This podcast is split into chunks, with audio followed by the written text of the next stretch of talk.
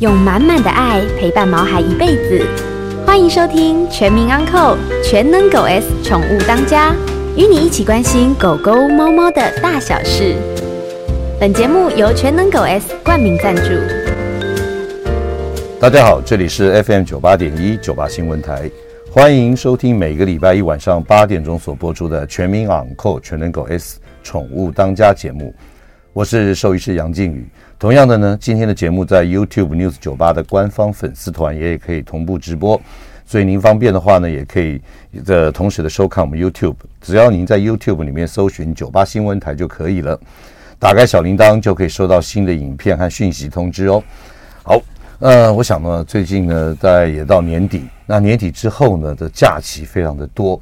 包含元旦啦、农历春节，而且呢，明年那个一月底的时候的农历春节有十天，所以在这样子的一个长的假期里面呢，大家可能或许会在国内走走，在国内走走的时候，秋高气爽的好天气，你是否也准备有好的一个一个旅游的一个路程？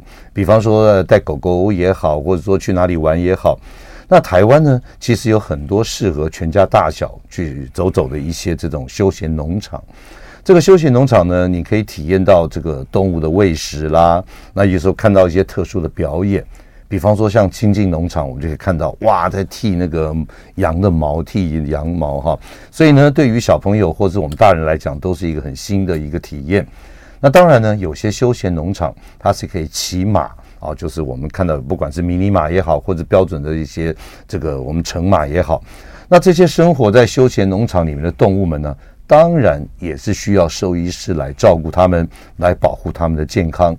所以呢，休闲农场里面的兽医师的工作，跟其实跟一般的农场，比方说这呃乳牛，之前我们的节目里面有访问过我们乳牛的专业的兽医师啊，那到底有什么样不一样的服务的对象？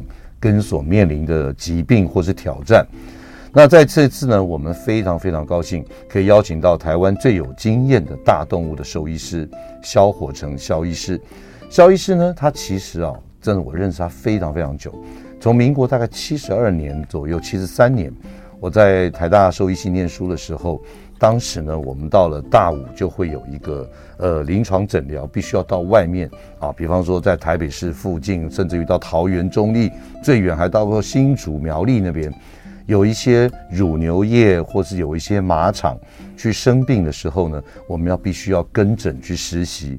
那个时候就是我第一次认识我们萧火成萧医师的时候，真的是非常非常有经验，而且呢是一个非常有这个怎么讲责任感，而且很专注医治这种大型动物的这样子的一个兽医师。那很荣幸今天我们邀请到他来，今天节目现场的特别来宾是桃园太普动物医院，目前呢也是桃园市兽医师工会的理事长萧火成萧医师。来，老师啊。不，我必须要称呼你老师，因为你带过我诊疗实习了哈。老师跟大家先打个招呼。呃，各位好，我是萧火成，我是一个大动物临床的兽医师，我是我也是桃园龙潭泰国动物医院的院长，嗯，目前也是桃园市兽医师工会的理事长，嗯，大家好。好，OK，老师啊，我想请问一下哈，这个兽医系毕业以后，绝大部分尤其最近的哈。大概都是从事小动物的临床医医疗。那在那么早之前，老师，你为什么会对于大动物有兴趣，而从事于这种大动物的兽医师？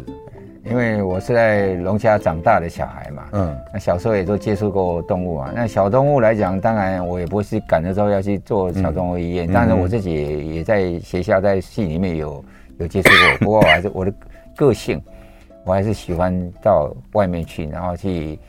去去挑战这些工作，虽然大动物的工作是比较辛苦一点，对对，但是我觉得还是做的很开心、很快乐，因为跟农民接触，嗯嗯，去帮他们在这个产业里面，让他一直服务他们，让这个产业能够永续就解决他们的困扰。对对，这个这个这个我们感到很棒。所以老师真的是啊，我我真的那时候真的看老师那种。这种英姿啊，就是我一双那个雨鞋，然后还有那个外套的手术服，然后就去农场手到一袋的开始用啊，对，真的是非常非常不容易。好，那我老师要请问一下，就说你服务的大动物里面有哪几种类哪几种种类的这个动物？呃，大部分来讲，我们的产业大概是牛，我这是大型动物的乳牛跟羊的部分比较多哈。那我们乳牛大概台湾的乳牛大概肉农户大概有目前有二十几万头嘛。嗯嗯。啊，他们的目前的一些。繁殖障碍的问题是我们大动物兽医是最常，所以他们最需要去帮忙解，还有一些外科的、内外科的问题，嗯嗯，是定期去处理的，嗯嗯，是是。所以大概就是以乳牛还有羊，还有羊，还有还有还有马场的嘛啊。台湾的羊有多少？呃，羊大概农委会统计，大概大概目前，因为羊实际数字我是比较没有参与的东西，有很多散的嘛。对对，零散的有肉羊，嗯，还有乳羊，嗯嗯，乳羊还有肉羊，对。哦，羊的管理大概就比较零散，那母牛的管理就比较严谨，因为牵涉到食安的问题，他们就跟奶工厂有签约，嗯。这个数字就比较掌握得到。OK，好，老师，那我想请问一下哈，就说你日常的工作，像刚刚我们在节目一开始之前，我们先跟老师聊天，一大早就起来跑通宵，又跑林口，然后又到工会处理一些行政业务。对对。老师，我想请问一下，你每天的日常工作有哪些啊？哦，我的工作算起来有六项，六项，有六种工作。嗯嗯。哎，有六种主要工作，第一个。我的工作第一项，我是乳牛牧场，我就定期都要巡回诊疗，他们的大的问题都定期都几十年来我都他们有做。嗯，第二个工作我是马场，马场，啊，我们台湾北部地区的马场，嗯，经常要去看病，是，因为他们嘛，有时候电话一打来，有些急急的病要去看。嗯，第三个工作我打个岔，对，我们北部地区的马场有几间呢？目前大概北部地区大概将将有将个大概二十五到十几都十几家到二十家，哇，大大小小规模很多，还蛮多的，对对，哎有。好，哎，北部大概北部地区比较集中比较多，因为北部人休闲马场啊那个运动他们蛮喜欢，是是是，对，中南部也有，嗯嗯嗯嗯，好，好的，那还有嘞，第三个工作我是休闲农场的兽医了。休闲农场对，休闲农场，休闲农场北部地区的休闲农场，像大型休闲农场，他们动物很多，还是经常去看病。嗯，老师可不可以举几个？像我们的普心牧场啊，普心牧场就有非常多。它普心牧场那个拉扎动物大概有二十几种。嗯嗯嗯，你说农药包办。哇，那第四种工作我是当然是我的动物医院了。嗯，因为我自己有动物医院，所以有。我动物业有时候约诊，有时候看诊，像假日他们邻居都会带狗猫来看小动物诊。我自己有个医院，嗯，因为以前在学校也都有这个训练，对对对，对让自己能够熟悉啊，就跟大家能够能够接地气。像我在工会里面，我们都小动物医师很多，对对比较多，对对。那第五种工作当然是就是我的那个那个在学校还兼课。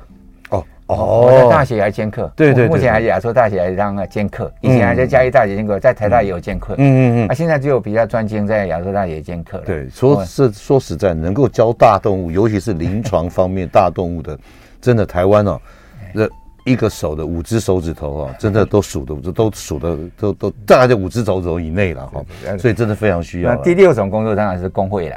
啊，桃园兽医师工会，我们工会也算是六都里面的大会哈，大概我们工会会员也有五百多个会员，所以业务也蛮多的哈。嗯，哎，工会呃，在工会业务真的也是要去忙，嗯，工会这相当忙碌。对，说说实在，六种工作，说实在话，这六种工作，其实你只要分出一种。其实够你忙一天的。我想，比方说，像老师很多很多的牧场，就是说那个乳牛业的要去巡回，对对。然后还有一些休闲农场，然后另外呢还有一些马场，对对等等。所以因此呢，这个你你你怎么安排你的时间？所以每天真的很忙碌，每天早上忙碌。但是这个时间很好分配哦，因为大部分来讲，乳牛大概我们都都就单纯就做繁殖障碍，嗯，所以我必须要五点多六点就到，嗯，就起床，然后七点多他们牛养完就整群在那边，嗯，大概就他们就用电脑管理，就看哦哪些牛有要检查就一直检查，嗯。那乳牛做完以后，大概大概到中午的时候，大概大部分会在乳牛在牧场跟他们聊天啊，用餐完了就，嗯，开始就跑马场，因为马场他们的作息大概中午以后比较忙，比较忙，因为有因为游客会来骑马，是是。所以到下午都去跑马场，嗯，啊，回来的时候如果有有有工会有事情要去处理工会，嗯，那再来时间就晚上就我到自己医院看诊，嗯嗯，啊，除非有急诊就没办法。是，哎，老师今天聊到这边哈，我想问一下我私人的问题。是是是。第一个就是说，一般的民众，因为大家养狗、养猫、养老鼠、兔子啊，有有有，对对，他贼了，对不？比较多。对。那如果一个一般的民众他想养一匹马哈？我想问一下，第一个问题就是说，这个马的来源是是国内就会有自己生小马吗？还是必须要到国外？哦，我们国我们的马场的消费形态很特别。现在马场的这个以马术为讲的话，大部分的我们的我们的骑乘者哈，大家如果到某骑到某个熟悉城市，都直接在国外买马。哦，他们国外买，那就跟着教练坐了飞机，一国国家飞过一个国家去挑，挑他自己要的马。嗯。体型啊，它的程度啊，就像我今天要挑一个大学毕业还是研究所毕业的，还是高中毕业那个程度。是是是。那我我骑到以后一段时间，我这个马觉得已经不符合我现在的的的级数，所以它的表现没办法达到你要求。对对对，因为我要更精进，所以我这个马就让给比较初学者，我再去买更高档的马。大部分大家来自都买来的源大概是比利时、比利时、呃荷兰，嗯。德国，嗯，哦，还甚至于到那个欧美地区都有可能。现在比较会进来的马，大概都荷兰多，荷兰多，荷兰多。大概一匹马大概都大概以现在价位大概都在五五欧元到十欧元到二十欧元，相当贵。大概都是一百五十万到。到五百到一千万都有，到台币，台币换成台币，换成台币大概都有哦。所以这个都是这些消费。如果我们民间的一般在给嗯学生骑乘的嘛，大概都有都是就比较便宜，都是骑到最后就慢慢。被淘汰了，淘汰的。他已经他已经有点老了，也很稳定了。大家都做教学嘛。哦。啊，这些选手在比赛的马都是要很年轻的。老师，那那这样子的话，来源大概从两百万到一千万都有，看你要求，都有都有。那有时候国外要自己亲身去看，去挑挑这里程度。哎，我就骑，然后就这种有他有马术有马术所以想要养养马来这个饲养，当做这个您的休闲的一个一个方式的话，第一个买马大概两百万到一千万。大概那那一般家里也有五六十万的，有，但这个这个，你看现在一个看你的要求了，一个运费在在报关大概就从几十万起跳了。是是，你买一块钱的马大概要五十万起跳，报关这个检疫拉里拉在手续费啊。老师，我再问一下，因为你不可能养在家里嘛，除非你在在台，尤其是北台湾这边很大。那一般你要饲养一匹马。他每个月要花费多少？是不是寄在别的地方？各位可以看到，我们台湾有各界的叫马术俱乐部。马术俱乐部就是它里面有马厩，嗯，马厩就提供你来放这边寄养，我帮你照顾，嗯，每天帮你换垫料，帮你喂啊，帮你就连吃带住了。对，连吃带住。等于我们去去住那个旅馆里面，我就可以包一个房间，嗯嗯，每个月付多少钱？那你吃住都在那边就帮你处理。大概现在目前大概如果以北部地区，大概一匹马大概最起码要四万五千块到六万块之间。就说它的住宿费。对对对，连哇，对对，要也要五六万哦，要大概你基本开销，还要包括你看你要讲是给我定长呢，还要调教费，对对，因为马还是要每人要每天要你你没有其他要来。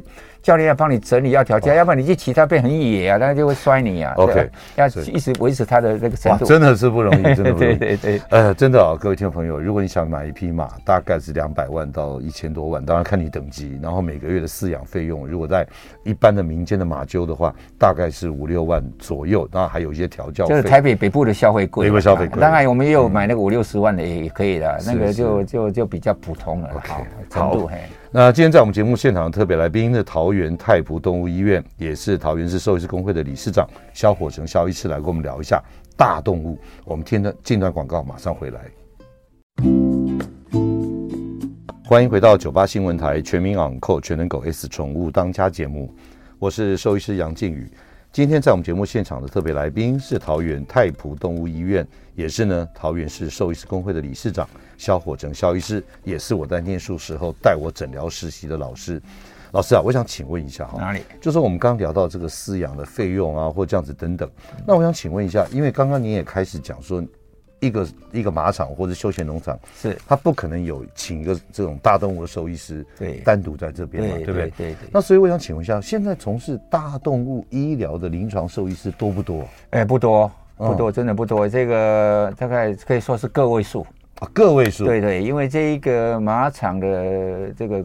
市场规模不大，嗯，而且这门槛很特别，嗯，对，真的不多。可是老师，我要请问哦，哎，就是说你刚刚也这个聊天的时候有聊到，就是台湾现在目前的马匹有大概三千只，对，三千匹，对，三千匹嘛，大概有登记，对，对，有登记的，对。那三千匹里面，如果说是个位数的兽医师，他怎么照顾啊？呃，还好，因为我们进来的马匹，譬如说我们一般的，我们讲动物的病的话，大概有幼年的动物都会容易生病，对对对。可是我们的马大部分都是直接去欧洲买，都成年了。哦，就像青壮年，他只会很少生病，所以进来的马都是青壮年的马，大概都是在六岁、七岁、八岁，嗯，青壮年，他们都已经调教好，什么都很稳定了。嗯嗯。所以这样的情形，大概吉皮虾特殊的疾病很少，都非常强壮。生病的比例比较低。对对，大部分都是运动伤害，就骑乘啊，运动伤害，还有意外伤害。嗯，这个是比较多。嗯。那么现在有渐渐有很多马都老了，老年马的照顾的话，大概就比较特别。可是老年马有的马主就。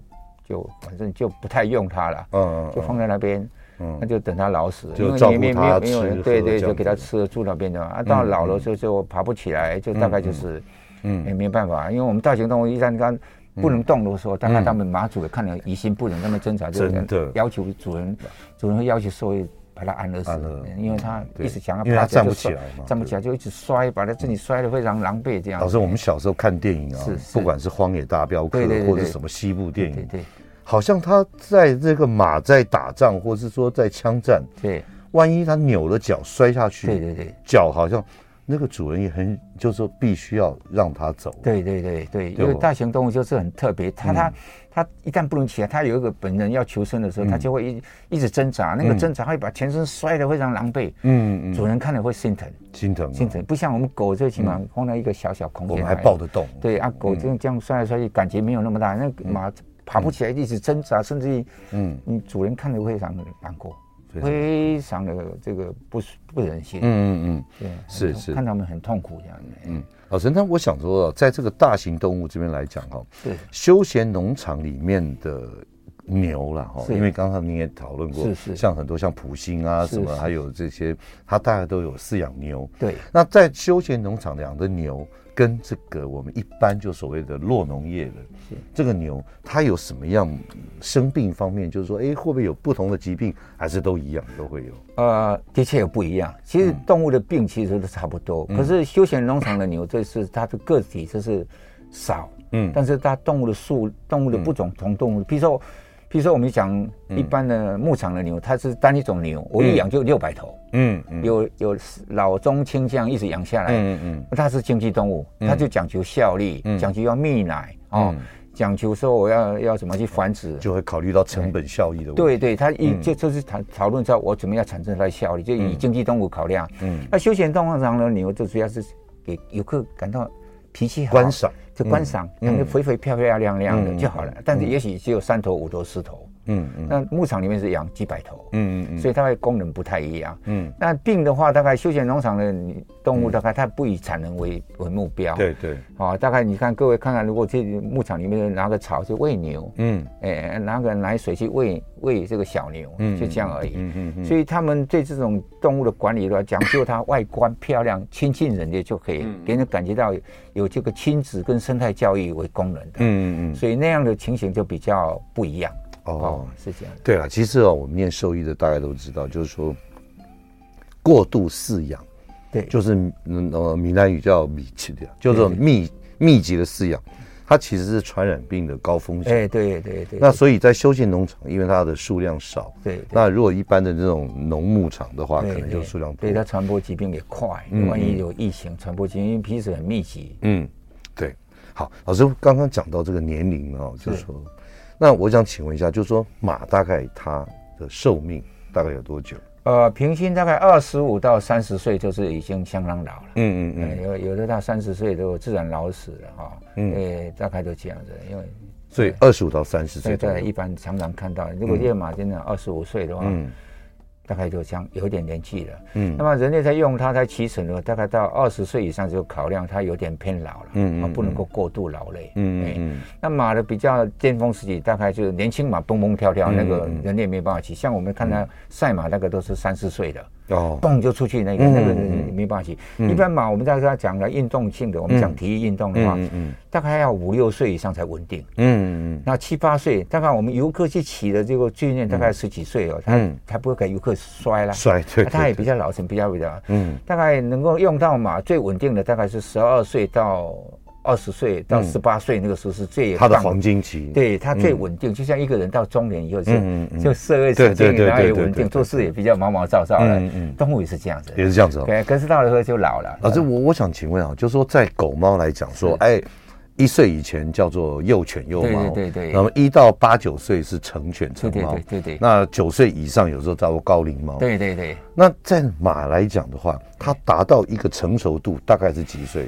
还有说它的成马或是高龄马，我们讲它的是成熟，讲它的性成熟可以繁殖的话，大概都在三四岁以上了。啊，大概就是适合繁殖。嗯嗯，这个它的身体是性的成熟。是。那如果你个性跟训练成熟，要看每个马的这种智力跟训练的程度。嗯嗯嗯，大概一般来讲，大概十几岁的马，就像我们这个家里的狗，十十几年的狗就很贴心了。是，对，就很很乖，对，很稳定，很稳定，很稳定。但年轻的狗蹦蹦蹦蹦到处啊，你也叫不回来，一出去就跑出去就不回来了。对对对，这大概动物的成长年龄跟我们人类都是一样。嗯，大概这样子。这边啊，也是我个人的问题啊，就我想请问，因为大家对一般的马可能不太一样，是这个马匹在饲养的时候，它会不会有功能性的区分呢？像我们有时候看什么呃马术表演，有有哦，在比赛哦奥奥林匹克的比赛马术表演，那有些好像就是。就是好像给你骑的好玩的，对，对对，这怎么去挑选呢？马匹的种类，或者是说它的个性，还是它的天赋？哎，一我们的马在分类的时候，比如说我们有劳役嘛，像我们各位看到在欧洲里面就拖车的。哦，拉马车，拉马车的哈啊，那你那个我们马的一个性来分辨，我分的叫做冷血马、热血马跟温血马。啊。所以冷血马就是个性比较冷静，像我们，你看在欧洲看那个在游乐区，在那个在拖着在游客在逛街那种大的，然后就可以拖货那种，就站在那边，嗯，我都不太懂那个我们叫人血马，就说大型的 pony，大型的那个大的那个那个那个那个拖车马，嗯，然后还有一个就是比较年轻的，比较毛躁，像我们有一种马叫 Thoroughbred 英国纯血统马，那个是在澳门啊、香港赛马的那种，嗯，那种马个子高，身体薄，它个性很急，嗯。他就蹦蹦都急，很急。嗯，他喜欢跑很快，所以那个就用来赌马用。赌马。那我们大概一般来讲，就我们国内大概在运动比赛，在奥运运动有有一个叫做跳障碍的，对，叫修江平的，一个叫做马萨吉，就是抓萨吉，就是马场马术，就就这个骑者的骑着，那穿着西装啊，然后就走步滑，戴一个帽子。哎，对对，那个走步咚咚咚，哎，那个动作那个就很难了，那个真的很困难，那个真的是你喜欢的话，就真的是好像是吃吃的这个上了瘾了，就。那个很引人入胜。然后我们国内有两种比赛，还有奥运里面还有一个叫三日赛。嗯，三日赛就是也障碍，也有野外，也也有马术，三者合在一起，三天的比赛。嗯嗯。大概还有还有另外就是说另外的骑乘啊，还有很多马车啦，什么用原地跑步那种都有。所以。马场的马开始是因为以它的个性跟品种来做开始训练，它就做什么事情。嗯嗯嗯，对对，还去挑。嗯，就像我们的狗也有警卫犬，也有家里玩具犬，功能性不一样。对，功能还有还有那个哈哈士奇啊，还有在拉雪橇的啊。嗯，对。动物也是有这样的功能在做，所以哦，这个隔行如隔山啊。对于这个马场的一些经营管理，或者马的马匹的选种啊，什么，真的是完全的不一样。它的个性。所以今天啊，节目里面我们请萧老师来跟大家来谈这个事情，真的非常非常的正确啊。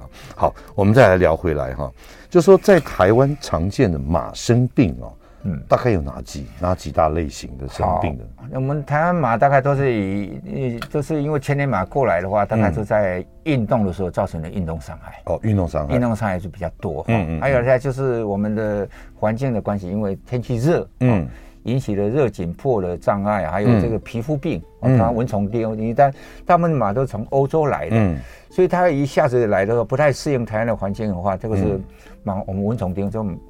皮肤常常有皮肤病，嗯，啊，再来是消化性的障碍，因为马最、嗯、马是一个单位动物，最让它最致命就是因为肚子痛的脚长就是疝痛，嗯，疝痛的话有时候会如果不紧急处理，我会死亡，会死亡，呃，因为几个小时就死掉了，嗯嗯，哦，这个是养马人最害怕的事情，疝痛，嗯嗯，还有就是体液的病，嗯嗯，因为体因为体液炎啊，体病，因为你马要运动嘛，嗯嗯，这个体液炎常常是常在下看的问题，嗯嗯嗯，这几个主要的疾病，嗯。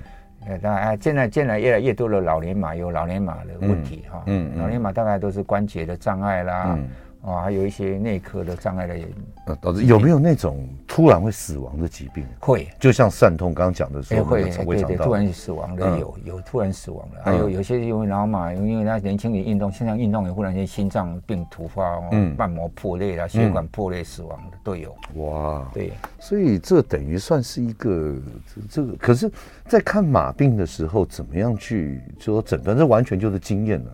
对对对对对？对，他有一些什么反应、什么动作，代表哪些？对对，他会有病的，他会呈现这个症状，这是消化道的症状，还是跛行、跛脚，嗯，还是神经症状、感染、发烧，嗯，都会，都都。这个意思就是临床训练就是老师这些疾病里面哦。我们常讲说有一些像这个 zoonosis，就是人畜共同传染病。对对对对对，在在马身上的话，有没有哪些是人畜共同传染病？的确有，可是有像这个在台湾有吗？日本脑炎是我们大概很在乎的啊。当然，当然我们台湾这个马匹不多了，嗯嗯，那也因为马匹的数量也不多，再加上我们的马都成年马从欧洲进来，嗯，所以在在检疫这个部分就已经都非常非常完全去除了。所以这么多年来，我还没有看过台湾哈，没有见到过台湾有什么。人畜共同传染病，人畜共同的疫情出来，没有没有没有没有过哈，没有。所以马是非常安全的，在马跟人之间的人畜共同传染病几乎是没有，哎，几乎是几乎就非常安全，非常安全。OK，好，今天在我们节目现场的特别来宾是桃园太普动物医院，也是桃园兽医师工会的理事长萧火成萧医师。我们进段广告，马上回来。欢迎回到九八新闻台全民昂扣全能狗 S 宠物当家节目。我是兽医师杨静宇，今天在我们节目现场的特别来宾是桃园太朴动物医院以及呢桃园兽医师工会的理事长萧火成萧医师，来跟他打一下马的一些这相关的疾病跟注意的事情。老师，这边我想在这个帮听众朋友问一下哈，是，如果像一般现在的那种休闲农场，是可能有不管是迷你马也好，或者一般的这种大型的标准马也好，这个。常常游客会跟他近距离的接触，是有时候你会喂他吃东西啊，或者什么。那有没有什么一些对于这个马匹的个性？当然，现在这样子的马应该个性是很稳定。是是。啊，但是危险的马俩公然后或者说你做了什么事情刺激到他，那是不是可以在这边跟提醒一下我们听众朋友？就是说，我们到休闲农场跟马匹接触的时候，哪些事情是绝对绝对要注意、要避免的，不可以做的事？好，我们来那个各位听众，我们如果带家长带着小朋友到休闲农场来，我们一定要好好听这个农场里面的工作人员看那个指标哈，那一定会标示哈哪些情形要怎么，比如说。有些马，它现在有一个叫动物展演法，嗯嗯，所以现在大部分的休闲农场也不能够说让这个游客去骑马了，因为有骑马一定要申请证照哈，对对，这个也也比较少了。过去常常发生这个那个游客骑马就有摔受伤啊，就因为这个马造成这个游客纠纷，对对，所以马场以休闲农场呢，大部分马的骑乘的部分已经比较少了，嗯嗯，还有一个就是说我们在马场其实休闲农场一般来讲他们会把对。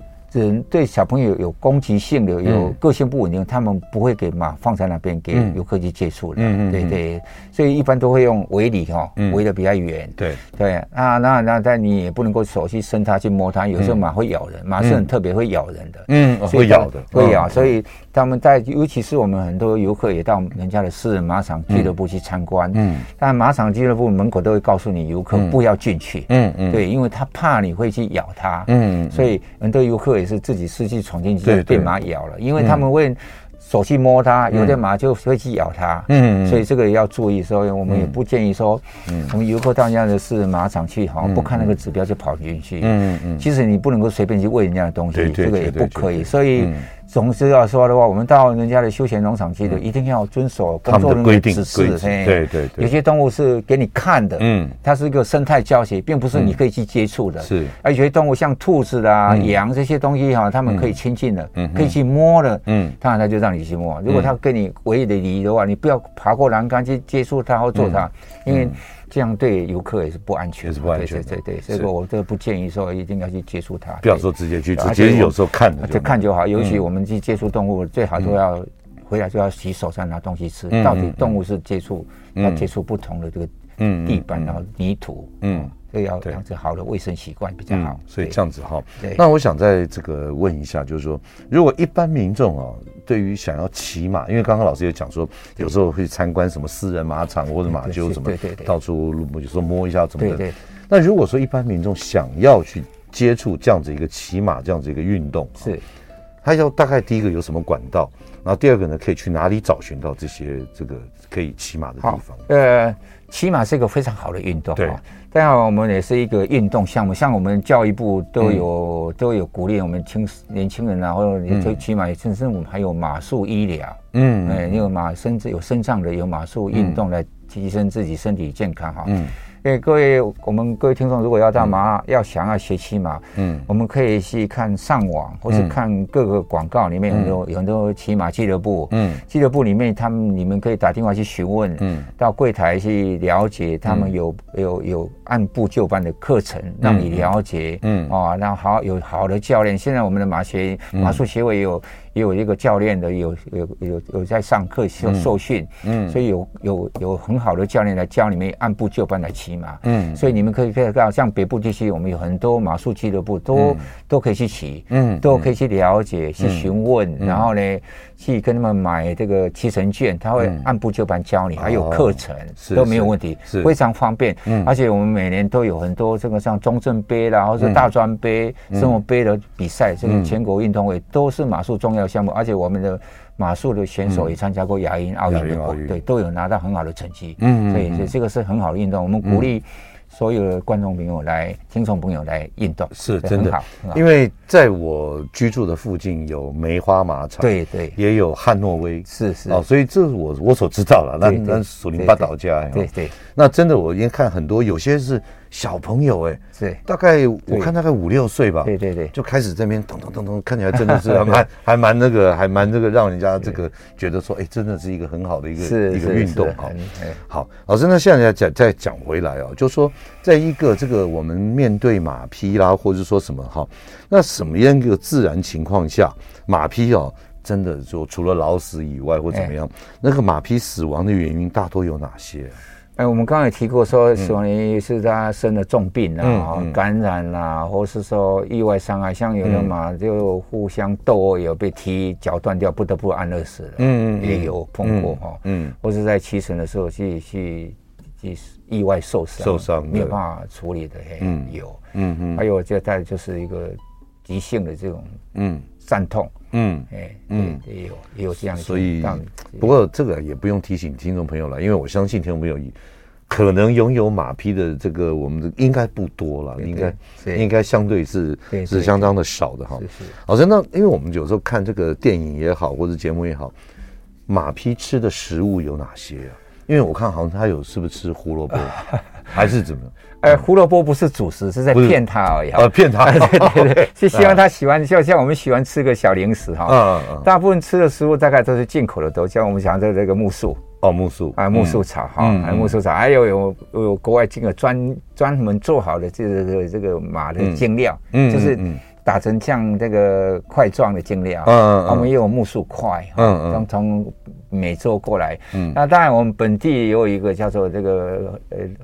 禾本科的草叫盘古拉草，那盘古拉草好像配料一样，对对。大概都是马是草食动物，嗯。啊，不能够吃什么这这个高蛋白的这些肉类啊，人像狗是杂食动物，对对对对，马是不可以的啊，不可以，就是木树草，还有那个禾本科的盘古拉是最主食，嗯，必要是加点这个麦片啊，嗯嗯嗯，大概的。那像他们马场马厩里面放了一个盐砖，让它补充的这个矿物质，矿物质，哎，这样就够了，这样他每天都好好吃草，嗯，就可以了。嗯，哎，运动量大，再补点高蛋白的这些精料就可以。嗯嗯，老师这边我想问一个更专业的问题啊，像像我们在狗狗、猫咪动手术，是就在我们手术一般的动物医院手术桌就可以做。对，那如果像马匹它必须要做手术的话，是那老师第一个在哪里做？第二个它有什么一些特殊的要求，或是特殊的一些？好，大概以我个人的这个四十几年的生涯里面，我们国内的马的医疗的这种所谓医专用的马的手术是讲大型手术是是是没有办法做的哈。嗯啊，我我曾经在国外也进修过哈。嗯。大概我会做手术，大概一般外科可以，比如说这个撕裂伤啦、外伤啦，那就在那个马场当场。马场就是当场就是他有一个医疗架，就是打个镇静剂，打个局部麻醉，像你皮肤的肿瘤啦哈。或是有些公马要结扎啦，或者是说受伤缝合哦，这可以做。嗯，啊，至于说动到内科去动到内脏的部分呢，嗯、非常困难。其实，even 在国外的话，嗯、就是马很特别的一个动物。其实国外的话，那个马如果要动到内科里面要开刀内脏的话，嗯、非常困难。嗯，非常困难。它跟牛不太一样。嗯嗯，乳牛的手内的内科胃肠手术是是不困难。对，哎，这个成功率可以几乎不几乎达到九成以上。嗯，因为我以前在。在做了牛的外科手术，常常做，对，那个马完全不一样，完全不一样，完完全，因为牛是有十三根肋骨，嗯，所以它的腹腔是很宽的哈，是。这个马有十八根肋骨，所以你那个动到的位置啊，这皮肤非常局限的很多，对，而且它的腹腔非常紧，嗯，因为你到国外的话，那个马如果要开刀的话，都肚子一切开，那个肠子噗噗这样这样堵堵气球一出来，是是是，你要塞回去都难，都很难，都很难，所以特别，所以一般来，如果马到了。真的要动内科的话，通常都大概不太会建议，成功率都不大。嗯，除非那个马主坚持说我要看个究竟而已。嗯，像消化道的问题。嗯，对，因为我也在国外大学有进修过，嗯，到他们医院去看，真的都很辛苦，非常辛苦。即使骨头断了要做骨头的手术也很辛苦，也很辛苦。对，因为他体重太重。对对对，所以这这个是很特别的地方。老师在进广告之前，一般的马匹成成马大概几公斤？呃，有有六百到八百左右。六百到八百公斤，对，现在欧洲马都很大，嗯嗯嗯，对，一般。像我们过去中，我们在过去的这个抗战时期时期，那个我们的老总统骑那个马，台湾那个那个马，那个很耐耐出事，对对，那个体重大概四百公斤左右。哦，而我们看蒙古马也不个子不高，不高，对对对对。可是我看到蒙古人打仗骑得很快，哎，对，那个才厉害，那个才厉害，那个才厉害，那个可以怎么骑怎么跑都没有问题。我们也曾经有看过一个新闻说，欧洲马跟这个蒙古马在草地上跑的话，嗯。那个那么大的马跑输这个蒙古马，因为什么？蒙古马他们在地，因为蒙古马那个草地上有很多地鼠打得洞，嗯，那个蒙古马脚踩进去，它会就躲那个地洞，嗯，可是欧洲马一踩下去就陷下去，骨头就折断。他没办法，所以还是以像我们原住民在山上比我们本地人哦，对对对对对对，这老是真的更强，对，要要要这样讲，大概这个各位都可以了解了。好，呃，今天在我们节目现场的特别来宾是桃园太普动物医院以及呢桃园兽医师公会的理事长萧火成萧医师。